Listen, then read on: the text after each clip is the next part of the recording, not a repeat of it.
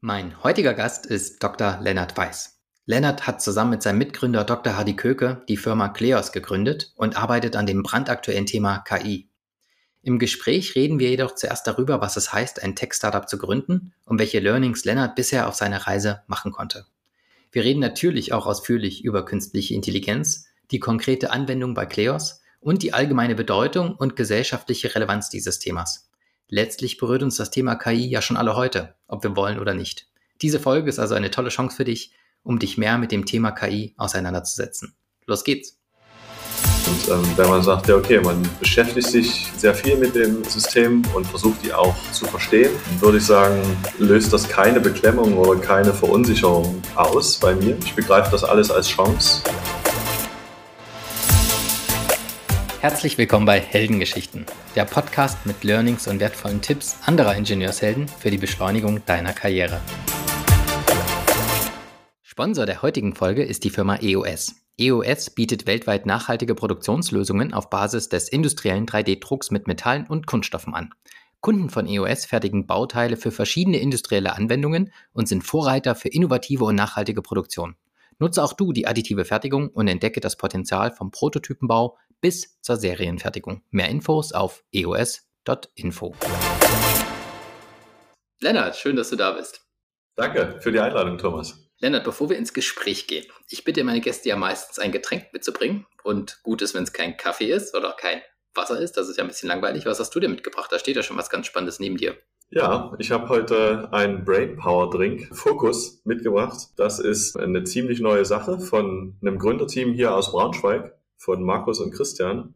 Und die haben tatsächlich eine ganze Menge an Superfoods nach eigenen Angaben hier drin zusammengebraut. Also da ist Ginkgo drin, grüner Tee, Ginseng, Kurkuma und noch viele andere schöne Sachen. Ich habe festgestellt, dass das hilft beim Konzentrieren. Also 20 Minuten vor ja, intensiven Aufgabe mit viel Nachdenken, wo man konzentriert und fokussiert sein muss. Das hat tatsächlich seine Wirkung. Und ähm, ja, das habe ich mir heute ausgewählt für den Podcast, um konzentriert hier bei der Sache dabei zu sein.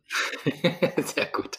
Sehr gut. Äh, vielleicht, weil man es ja jetzt nicht sehen kann, was du nur beschrieben, das ist eher wie so eine, ich habe es jetzt gesehen wie eine klare Limonade. Ne? Ist jetzt kein, kein Green Smoothie, der so trüb ist, sondern das ist eher wie so eine, erinnert mich so ein bisschen an Bionade, sage ich mal. Ne? Vielleicht noch ein bisschen mehr Superfood und noch ein bisschen mehr Biohacking-Anteile. Ja, das trifft es ganz genau. Also das basiert hier okay. auf einem Kräutertee-Getränk und die Sachen sind dann äh, zugeführt, enthält auch nochmal extra Koffein beziehungsweise auch Kohlensäure. Ja, schmeckt gut und erzielt seine Wirkung. Sehr gut. Da sind wir fast schon beim Thema, weil du ja selbst Gründer eines Startups bist und wie ich sehe, supportet man sich ja anscheinend in der Startup-Szene, weil du gleich so einen anderen ein anderes Gründerteam hier zu Beginn mit in den Fokus rückst, in dem Fokus im wahrsten Sinne. Sehr schön. Aber gehen wir da mal Schritt für Schritt durch. Lennart, du warst einst, so habe ich dich mal kennengelernt und so hast du es mir auch berichtet, Berechnungsingenieur im Formel-1-Team von Toyota vor langer Zeit. Ja, ist ja schon ein paar Jahre zurück. Dann warst du viele Jahre Wissenschaftler am Deutschen Zentrum für Luft- und Raumfahrt und 2018 bist du mit deinem Mitgründer Hardy in die Selbstständigkeit gegangen. Warum denn der Sprung in die Selbstständigkeit? Ja, warum die bewusste Entscheidung gegen die Sicherheit? Was ist dein Why dahinter? Warum das gemachte Nest verlassen, wie man so schön sagt? Warum in das Abenteuer Selbstständigkeit? Ja, also tatsächlich muss ich ein bisschen das nochmal einordnen. Wir haben 2018 gegründet, wie du richtig gesagt hast. Es war aber ein gradueller Übergang. Das heißt also eine nebenberufliche Gründung, sodass es nicht unbedingt so ein harter Schritt gewesen ist. Auf jeden Fall eine bewusste Entscheidung, denn es sind so viele Dinge, die wichtig sind im Leben, und äh, ich glaube, das lässt sich am besten in Einklang bringen, wenn man mit möglichst viel Freiheit seinen gesamten Tagesablauf und seinen Tagesplan voranbringen kann. Und das ist am ehesten gegeben in einer eigenen, in der eigenen Unternehmung. Und es war tatsächlich rückblickend oftmals der Fall, dass tatsächlich Aufgaben natürlich in so einem Angestelltenverhältnis, egal wo, sei es bei Toyota oder beim Deutschen Zentrum für Luft- und Raumfahrt, immer wieder auch Aufgaben an eine herangetragen werden, die vielleicht nicht immer so zum persönlichen Fokus gehört haben. Das ist natürlich eine Sache, die in der eigenen Unternehmung ganz anders ist. Da ist die ganze Zeit sozusagen auch die Abstimmung mit sich selbst, was ist wichtig, was ist die Priorität für den nächsten Schritt. Und das ähm, erzeugt ein hohes Maß an Selbstwirksamkeit, das ich bisher in den Angestelltenverhältnissen nicht erlebt habe. Mhm. Stark getrieben von Freiheit, Selbstwirksamkeit, ja. Das waren so Motivatoren dahinter für dich. Ja, ist das richtig? Das ist richtig. Und natürlich auch zusätzlich noch zu sagen, selber mal die Grenzen auszutesten, zu gucken, kriegt man denn das auch selber hin, ein Unternehmen zu ja. gründen und groß zu machen. Das kann ich gut verstehen. Ich hatte auch schon manchmal so in der eigenen Erfahrung den Eindruck, dass so in der Corporate-Welt, vielleicht ja auch am DLR, gibt es ja, ich, ich will jetzt nicht sagen, dass jeder am Imposter-Syndrom leidet, ne? aber es gibt ja schon so ein bisschen Schaumschlägerei, auch Politik ringsrum. Ne? Aber im Unternehmertum bewertet dich ja der Markt. Ne? Und das ist so der, so ein bisschen der letztgültige Beweis. Ne? Wenn du dann einen Mehrwert stiftest, wenn jemand dir Geld für dein Produkt, deine Dienstleistung gibt und du dich im Markt etablieren kannst, dann hast du es verdient. Ne? Dann ist es ehrlich und wirklich. Ne? Und im, ja, so im Angestelltenverhältnis kam, habe ich das Gefühl, gibt es ja auch manche Konzernschauspieler, die vielleicht auch viel Wind um nichts machen, jetzt übertrieben gesagt. Ne? Das, glaube ich, würde einem Selbstständigen nicht gelingen, damit erfolgreich zu sein. Ja, das ist richtig, was du sagst. Also es hängt viel dann damit zusammen, wie man sich Ziele steckt und was für Ziele gesteckt sind. Und gerade im Unternehmensumfeld gibt es auch oftmals Ziele, die einfach so gesteckt werden, weil jemand denkt, dass das ein gutes Ziel ist. Aber wie du richtig sagst, im eigenen Unternehmen mit einem eigenen Markt und eigenen Kunden zählt am Ende nur, kann ich es schaffen, mein Produkt, meinen Mehrwert so an den Kunden zu bringen. Und das ist das Ziel. Und das ist auch unverrückbar. Und da kann ich im eigenen Unternehmen andere Ziele auserkören. Ähm, aber das hat keine echte Relevanz, sondern die richtige schlussendliche Relevanz hat, schaffe ich das, den Mehrwert am Markt zu etablieren und Umsatz zu erzielen. Und das ist unverrückbar. Und deswegen sind auch so Effekthascherei-Ziele, die es in der Corporate-Welt gibt, sind hier bedeutungslos. Mhm. Lennart, du hast jetzt gesagt, ihr seid in so einem graduellen Übergang in die Unternehmerwelt eingestiegen, aber ihr seid ja trotzdem schon einige Jahre dabei. Ich habe schon mal folgenden Spruch gehört, und zwar, die Selbstständigkeit ist wie Persönlichkeitsentwicklung auf Steroiden. Warum denkst du denn, sagt man sowas und stimmst du dieser Aussage zu? Ich stimme dieser Aussage auf jeden Fall zu 100 Prozent zu. Es ist eine ziemlich extreme Art und Weise, das so auszudrücken, aber es trifft es auf jeden Fall. Denn es ist eine, eine Reise mit unglaublich vielen Hochs, aber auch Tiefs. Die sind so intensiv, dass es tatsächlich sich wirklich nochmal extrem anfühlt, wenn man da so durchläuft. Also es gibt äh, immer mhm. wieder positive Überraschungen, die natürlich dann nochmal auch zu positiven Gefühlen führen. Es gibt aber genauso gut negative Überraschungen, die einen dann schon mal zweifeln lassen oder die Sache, ja, bestimmte Teile der eigenen Ideen- und Vorstellungswelt voll zum Einsturz bringen und man sich die Sachen dann wieder neu aufbauen muss. Und das ist genau der Moment, wo Persönlichkeitsentwicklung stattfindet. Das heißt also tatsächlich jeden Tag gechallenged zu sein. Ist meine Annahme, sind meine Annahmen richtig? Und in 90 Prozent der Fälle sind sie einfach falsch, weil ich oftmals von meinen eigenen Erfahrungswerten ausgehe, um Annahmen aufzustellen. Aber wie wir eben schon gesagt haben, das letzte Maß ist dann der Kunde, ist der Markt, um die Annahmen zu überprüfen. Und wir sind seit 2018 mit Kleos unterwegs und wir haben, ich würde fast sagen, in aller Regelmäßigkeit, fast monatlich, wieder unsere Annahmen korrigiert und neu ausgerichtet. Und das ist dann tatsächlich auch verbunden mit Persönlichkeitsentwicklung.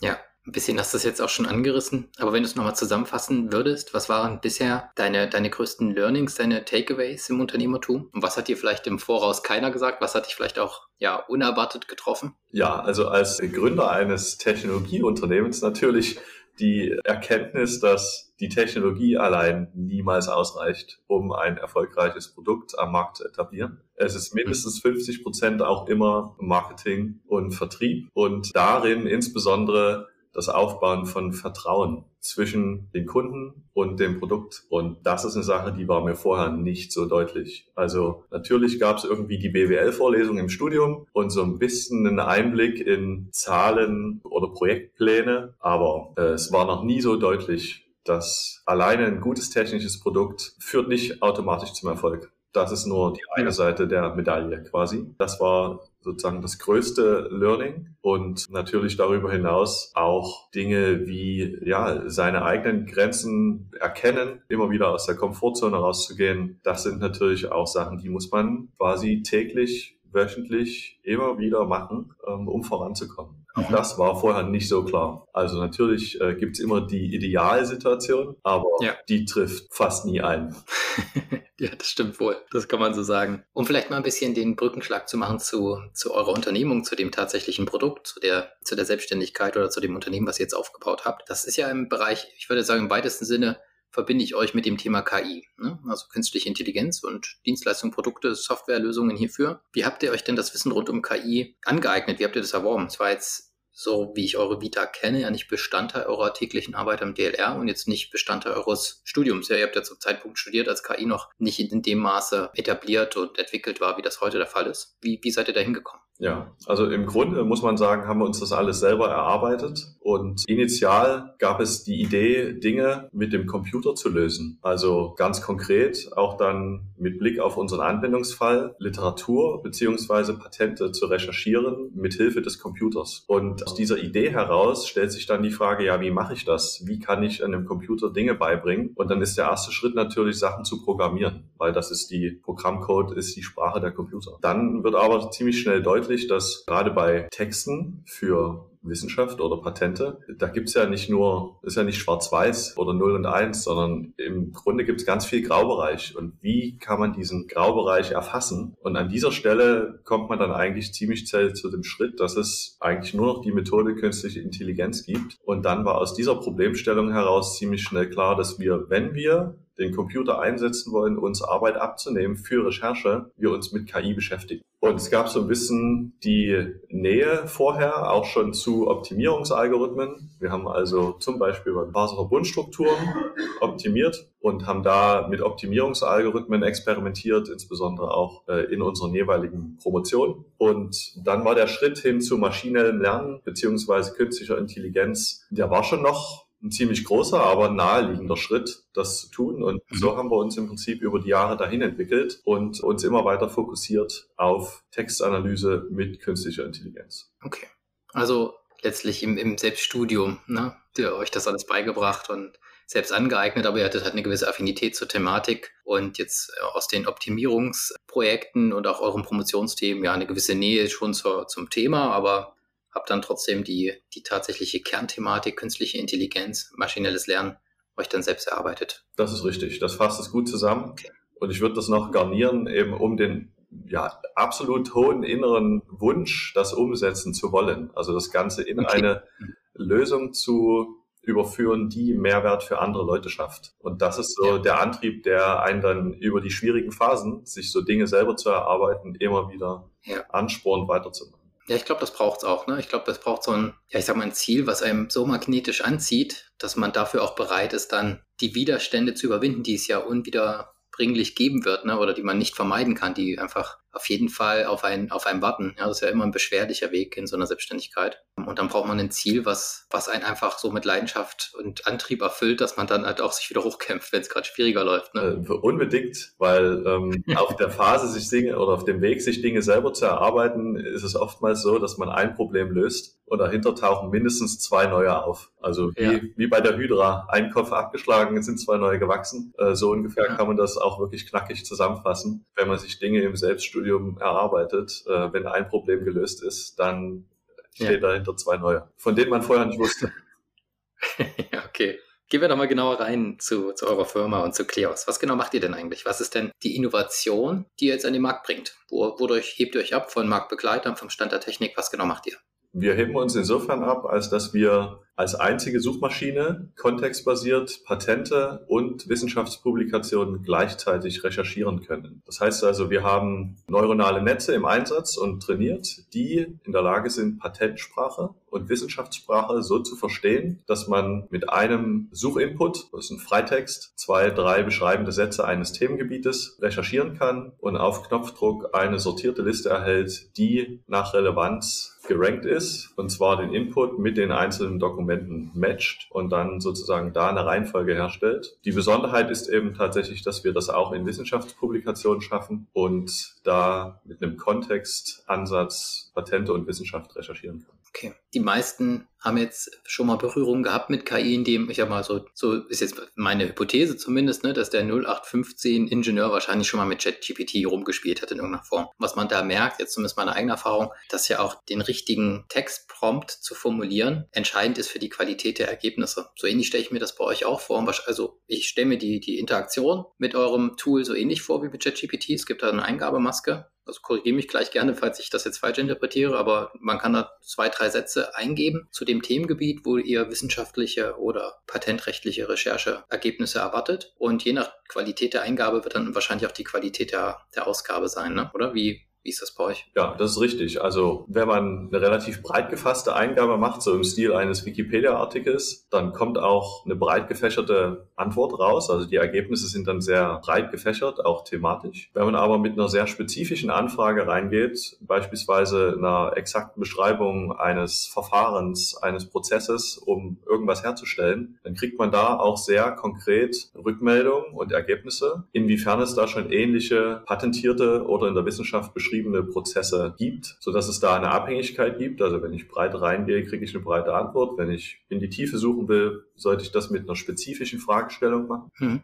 Darüber hinaus kann man natürlich immer auch die Sensitivität des Ganzen überprüfen, indem man mal die Reihenfolge der charakteristischen Merkmale ändert oder etwas hinzufügt, etwas wegnimmt und so schaut, wie sich die Ergebnisse dahingehend verändern. Ja, okay. Ist das dann auch so ähnlich schnell wie ChatGPT? Also kann man dann mit instantaner Antwort rechnen oder dauert das dann einige Minuten? Es ist natürlich immer ein bisschen vermessen zu sagen, ja, wir sind genauso schnell wie äh, ChatGPT beziehungsweise OpenAI. Die haben natürlich ganz andere Rechenleistungen, aber wir haben trotzdem in den allermeisten Fällen innerhalb von drei Sekunden eine Antwort auf dem Bildschirm. Okay. Manchmal geht es schneller, ja. aber in den allermeisten Fällen in weniger als drei Sekunden.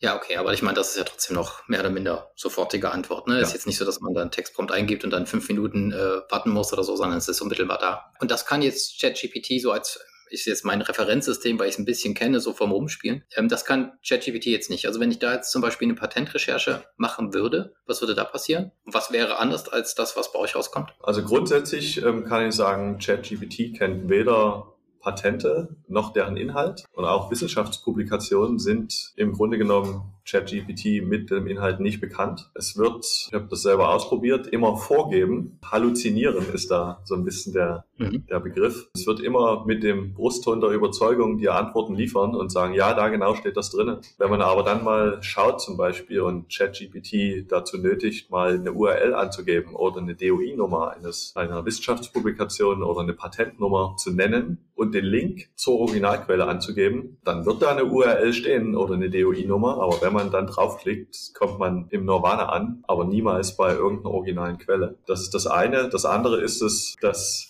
wenn man irgendwie Auszüge, sei es zum Beispiel aus Open Access Publikationen, was steht auf der, bei der Publikation auf Seite 2 im dritten Paragraphen für einen Satz? Auch da wird ChatGPT halluzinieren und sagen, ja, da steht genau das, was ich dir jetzt hier liefere. Wenn man dann aber nach der Originalquelle recherchiert, falls die tatsächlich existiert. Stellt man ja. fest, dass das nicht so ist. Das heißt also, ChatGPT kann im Moment weder Patente noch Wissenschaftspublikationen recherchieren und eine vernünftige Antwort liefern. Es ist aber aus meiner Sicht eher eine Frage der Zeit, bis auch das klappen kann. Von daher, mit der aktuellen Entwicklungsgeschwindigkeit ist es nicht auszuschließen, dass es in der Zukunft geht. Die Frage ist eigentlich nur noch wann. Mhm, okay, ja, verstehe. Wie kann man denn jetzt die Anwendung, die ihr jetzt speziell liefert, also die Patentrecherche oder das kontextbasierte Durchsuchen von wissenschaftlichen Publikationen, wie können das denn Unternehmen nutzen, um beispielsweise ihre Innovation zu verbessern oder ihr eigenes geistiges Eigentum zu schützen?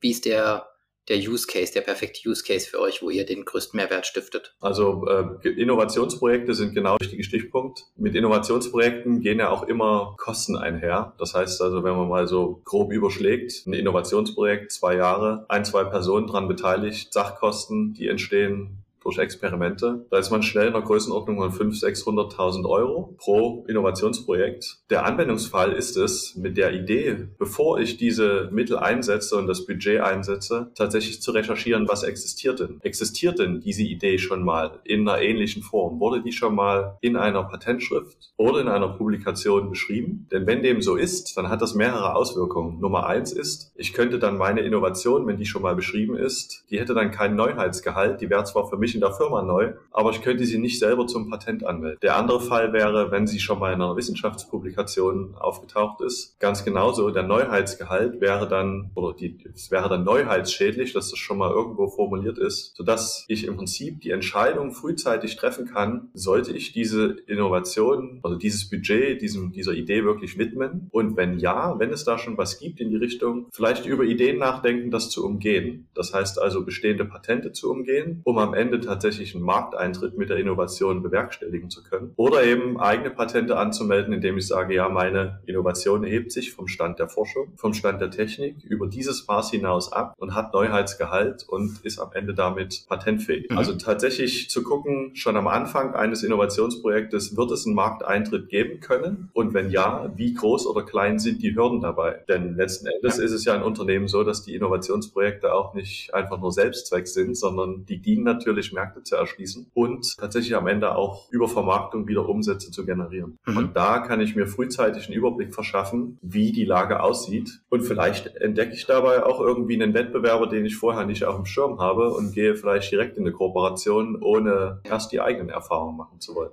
Das kann ich gut verstehen, ja. Also auch eine Art Marktrecherche, die man damit machen kann, ne? also im, im Zusammenhang zur Patentrecherche.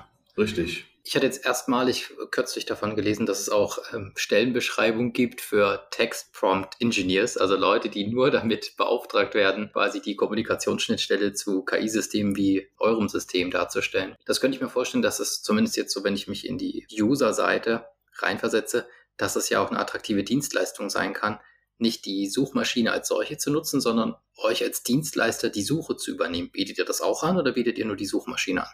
Also im Moment bieten wir die Suchmaschine an. Wir sind aber total flexibel auch auf die Anforderungen des Marktes zu reagieren. Ähm, wenn wir sehen, dass es eine, eine Schwierigkeit ist, mit ähm, unserer Lösung umzugehen, müssen wir uns überlegen, wie kriegen wir das gelöst. Und dann ist natürlich auch die Fragestellung, kann ich das über so eine Prompt-Engineering-Schnittstelle vielleicht da einen Mehrwert stiften, sodass auch das Tool sinnvoll genutzt wird. Ja. Denn es unterscheidet sich schon von aktuell etablierten Tools insofern, als dass man natürlich nicht nur mit Schlagworten reingehen kann, wie in einer Google-Suche oder mit mhm. einem ewig langen Text. Also ich kann nicht irgendwie die komplette Projektbeschreibung, die dreiseitig ist, da reinbringen in die, in die Eingabemaske. Da kommt auch nichts Sinnvolles bei raus, kann ich sagen. Also man muss schon ziemlich präzise formulieren, was die Idee, was die Neuheit, was die Innovation einer solchen Sache ist. Und nur dann kann man auch wirklich erwarten, dass die relevanten Ergebnisse angezeigt werden. Ja, genau da kann ich mir eben vorstellen, dass es von Vorteil ist, wenn ihr da Erfahrung schon mitbringt, weil das ja einfach ein Erfahrungswert ist. Ne? Was, wie gibst du das ein? In welcher Reihenfolge? Wie variierst du vielleicht deine Suche und so weiter? Ja, also grundsätzlich ist unser Plan natürlich, dass es alles möglichst intuitiv ist und wir die NutzerInnen mit unserer Software alleine lassen können. Aber auch das ist eine Annahme. Wir haben schon über Annahmen gesprochen. Ich gehe fest davon ja. aus, dass es Wege geben muss, den NutzerInnen am Ende einen Weg aufzuzeigen, wie man sinnvoll zu Ergebnissen kommt. Und ob ja. es dann ein Tutorial ja. ist oder eine zusätzliche Dienstleistung oder das müssen wir sehen. Das wird sich zeigen. Ja, eine Schulung oder was auch immer, genau. Ja. Das könnte ich mir auch vorstellen. Ja, man merkt ja auch beispielsweise beim Googlen gibt es ja qualitative Unterschiede. Ne? Leute, die das sehr gut beherrschen, ne? das Internet zu durchforsten und Leute, die da eher rudimentär rumstochern. Ja. Auch da kann man ja über, letztlich ist es auch ein Stück weit Erfahrung. Ne? Richtig. Und das ist im Umgang mit eurem System sicher ähnlich. Ja, rein prinzipiell sagt man ja oder merkt man ja auch KIs auf dem, auf dem Vormarsch. Ne? Es gibt ja ganz viele Systeme, über ChatGPT haben wir schon geredet. Es gibt natürlich auch ja, verschiedene Möglichkeiten, Bilder zu generieren über Midjourney beispielsweise oder Stable Diffusion. Ne? Sprache ähm, ist DeepL weit verbreitet ne? als Übersetzungsdienst. Sprachassistenten haben viele zu Hause stehen, autonomes Fahren wird immer weiterentwickelt. Ne? Es gibt ganz viele Variationen, wo, wo die Entwicklung stark voranschreitet. Ich habe ganz ganz aktuell von einem Startup aus Dresden gehört, SpeechMind heißen die, die einen KI in einem, in einem Meeting zuhören lassen und die KI generiert dann automatisch am Ende nicht ein Transkript des Meetings, sondern dann auch in der, in der Form als künstliche Intelligenz die, die Meeting Minutes ne, mit wirklich einem Extrakt der wichtigsten Vereinbarungen, To-Dos und auch Verantwortlichkeiten finde ich super faszinierend. wenn ich sowas sehe, dann bemerke ich immer, es macht so eine Mischung, das ist immer so eine Mischung an Gefühlen, die sich breit macht in mir. Ne? Es ist zum einen eine absolute Faszination und Begeisterung, aber andererseits auch ein Stück weit eine Beklemmung, eine Verunsicherung, wie schnell das doch alles geht. Und ja, vielleicht noch so zum, zum, zur Info für alle Zuhörer, wir nehmen das im April 2023 auf. Ne? Also wenn die Aussagen, die ich jetzt gerade getätigt habe, veraltet sein sollten, dann liegt das vielleicht daran. Aber wenn du das so ähm, beobachtest, das ja noch viel, viel näher am Markt und mit einem ganz anderen technischen Sachverstand, was löst es denn in dir aus, das zu beobachten, was die letzten Jahre da passiert? Ja, es ist auf jeden Fall eine rasante Entwicklung, die so nicht prognostiziert worden ist. Also wie so vieles in den letzten Jahren ja nicht prognostiziert worden war. Stichwort Pandemie und Krisen. Jedenfalls ist da auch jetzt eine Entwicklungsgeschwindigkeit dahinter, die viele Leute überfordert einerseits, andererseits aber auch ganz viele neue Chancen eröffnet. Das heißt also, es wird auf der einen Seite für Chancengleichheit sorgen, weil man schnell mit Hilfe von KI-Lösungen auf ein gewisses Niveau gehoben wird. Aber gleichzeitig sind auch diejenigen, die diese KI-Lösungen erzeugen,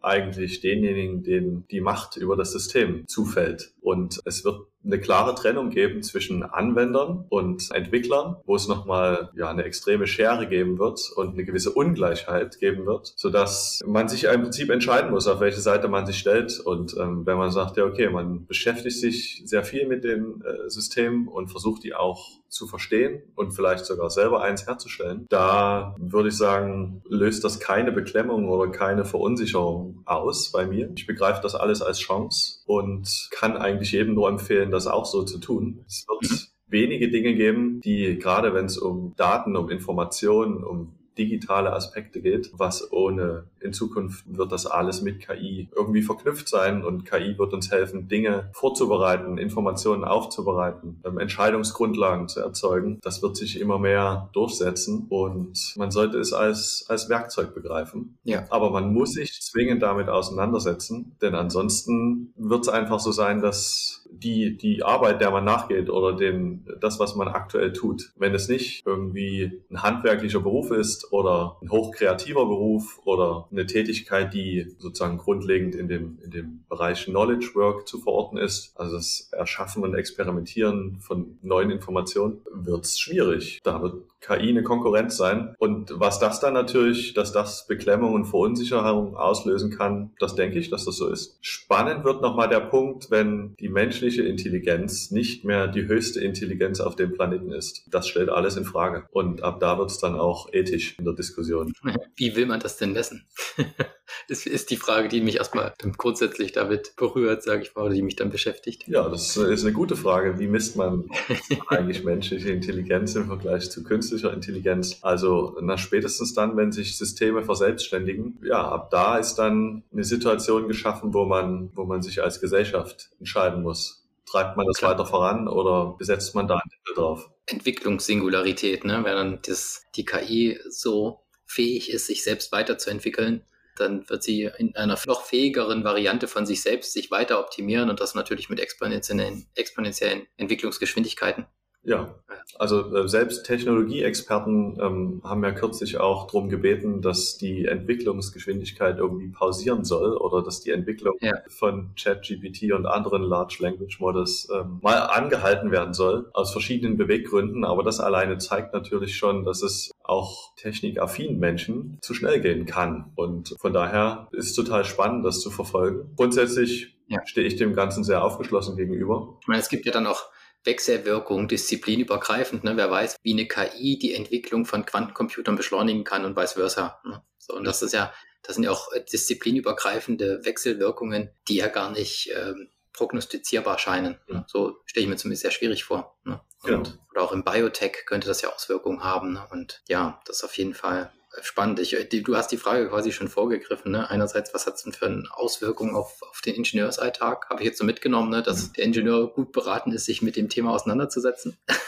so als Takeaway. Auf jeden Fall. Und äh, was du eben angerissen hast, wollte ich auch nochmal aufgreifen. Ne? Elon Musk äußert sich auch immer wieder sehr besorgt. Ne? Oder auch andere Experten sind der Meinung, dass es einen außer Kontrolle geratenen Wettlauf gibt um die Entwicklung. Ne? Und auch der Vorwurf, der oft dann genannt wird, nicht mal die Entwickler also Leute wie ihr, ja, damit könnt ihr euch ja quasi jetzt angesprochen fühlen, würden verstehen, was da eigentlich passiert, so nach dem Blackbox-Phänomen. Natürlich habt ihr das, äh, die, das Tool geteacht ne, und, und aufgebaut, aber was dann wirklich passiert zwischen Eingang und Ausgang, ist ein bisschen Magie. Und ähm, Friedrich Dürrenmatt hat in den Physikern mal gesagt, was einmal gedacht wurde, kann nicht mehr zurückgenommen werden. Ne? Das war noch so in der äh, Entwicklung der Atombombe ja ein bisschen angelehnt, ne? so zur Mitte des 20. Jahrhunderts. Aber es hat mich zumindest daran erinnert. Aber vielleicht zu diesem Blackbox-Gedanken nochmal da zurückzukommen. Ist das, ist das so? Würdest du das so unterschreiben oder habt ihr schon ein ganz gutes Verständnis, was dann die KI bei euch macht? Also wir haben ein sehr gutes Verständnis, was die KI bei uns macht. Es gibt auch Ansätze und Methoden, natürlich reinzuschauen in die neuronalen Netze und zu gucken, wo sind die Entscheidungspunkte, warum es in die eine Richtung geht, nicht in die andere. Das ist zwar noch sehr aufwendig und davon wird der Endnutzer, die Endnutzerin Stand heute ziemlich wenig mitkriegen, weswegen oftmals das Ganze als Blackbox bezeichnet wird, aber ähm, ich würde es eher als Greybox bezeichnen. Das heißt also, es gibt viele Dinge, die nachvollziehbar sind, alleine wenn man Input und Output miteinander in Korrelation steckt oder stellt. Es gibt aber eben auch Methoden, in das neuronale Netz reinzuschauen und genau zu gucken, warum. Also Stichwort Explainable AI, auch viele Untersuchungen und ist Stand der Forschung und es, Dinge werden umgesetzt da gibt es auch eine rasante Entwicklung und das wird weitergehen. Und es wird Situationen geben in näherer Zukunft, wo ich mir sehr gut vorstellen kann, dass man Dinge, den, diesen Entscheidungspfad beispielsweise, warum ein Ergebnis angezeigt wird und ein anderes dafür nicht, ähm, dass man das auch gegenüber Endnutzerinnen deutlich machen kann. Und dann ist es keine Blackbox mehr. Es ist zwar immer noch kein, kein formeller Zusammenhang im Sinne von eins plus eins ist gleich zwei, aber trotzdem, denn ja, in neuronalen Netzen ist vieles mit Wahrscheinlichkeiten, im Prinzip ja alles mit Wahrscheinlichkeiten verbunden. Und am Ende ist eben auch ein Ergebnis mit einer gewissen Maß an Wahrscheinlichkeit angezeigt oder nicht angezeigt. Aber das Warum wird, wird kommen, wird nachvollziehbar werden. Und das ist nur eine Frage der Zeit, wo ich denke, dass es in der näheren Zukunft wird sich der Blackbox, das Blackbox-Argument nicht mehr halten lassen. Okay. Ja, Lennart, spannendes Thema auf jeden Fall. Ich könnte noch bestimmt eine Stunde mit dir weiter darüber philosophieren. Wir kommen jetzt aber mal zum Ende der Show und ich habe noch eine Abschlussfrage an dich. Ähm, du bist ja auch einer, wie ich weiß, der ganz gerne mal ein Buch liest. Deswegen die Frage, welches Buch hat dich denn am meisten beeinflusst in deinem Leben bisher, vielleicht im beruflichen Kontext? Und welches Buch würdest du den Hörern der Show gerne mit auf den Weg geben, mit ans Herz legen? Ja, also es gibt natürlich sehr viele Bücher. Ähm, gerade wenn du Bücher, die mich im Leben beeinflusst haben, dann gibt es natürlich eine ganze Menge. Das äh, erste, was da dabei war, ist also gerade auch mit dem Kontext äh, Selbstständigkeit und Unternehmertum, ist von Ray Dalio, Principles. Das ist mhm. ein, äh, also ist ein, ein ziemlich dickes Brett, aber da steckt sehr viel, sehr viel Information drinne. Was mich aber tatsächlich als Buch auch in den letzten Monaten ziemlich intensiv beschäftigt hat, ist das Buch Levers von Amos Schwarzfarb und Trevor Böhm. Das sind zwei Amerikaner. Jedenfalls geht es dabei in dem Buch darum, ein System zu erzeugen, was Wiederholbarkeit, Reproduzierbarkeit in eine Unternehmung bringt. Das heißt also, ja. Levers sind ja übersetzt Hebel. Und ähm, ich fand die Analogie ganz gut. Das Unternehmen als Maschine zu verstehen, ist wahrscheinlich auch meiner Ingenieursausbildung. Gründet, dass ich mich dazu äh, hingezogen fühle und das für ein sehr gelungenes Buch halte, ähm, die Unternehmung als Maschine zu verstehen. Und wenn man alle Hebel richtig umlegt, dann kann man eine, eine Businessmaschine entwickeln, die reproduzierbar um, Umsatz schafft. Und wie man das machen kann, das ist in dem Buch beschrieben. Und von daher ist das das Buch, was ich jedem Ingenieur, der sich mit dem Gedanken trägt, äh, in die Selbstständigkeit zu wagen, äh, ans Herz lege, das zu lesen. Da okay. steckt sehr viel drin, was wir aktuell umsetzen und wo ich sagen muss, das erzielt seine Wirkung und die ist positiv. Sehr schön. Quasi ein Blueprint zum unternehmerischen Erfolg, ja, alle Erfolgshebel auf Wachstum, auf Umsatz. Ganz Sehr gut. Genau. Lennart, hat mir super viel Spaß gemacht, mit dir heute darüber zu quatschen. Vielen Dank, dass du in der Show warst. Danke für die Einladung, Thomas. Waren spannende Fragen. Und äh, April 23, das wollen wir nochmal als Datum festhalten. Ganz genau. Vielen lieben Dank. Danke dir. Super, dass du eingeschaltet hast und bis jetzt dabei warst. Wenn du etwas für dich mitnehmen konntest, dann klick doch gleich auf Abonnieren, damit du keine Folge mehr verpasst. Empfehle den Podcast auch gern deinen Freunden und Kollegen weiter. Noch mehr Tipps für deine Karriere findest du übrigens auf meiner Webseite www.ingenieurshelden.de. Schau gerne mal vorbei. Bis zum nächsten Mal, dein Thomas.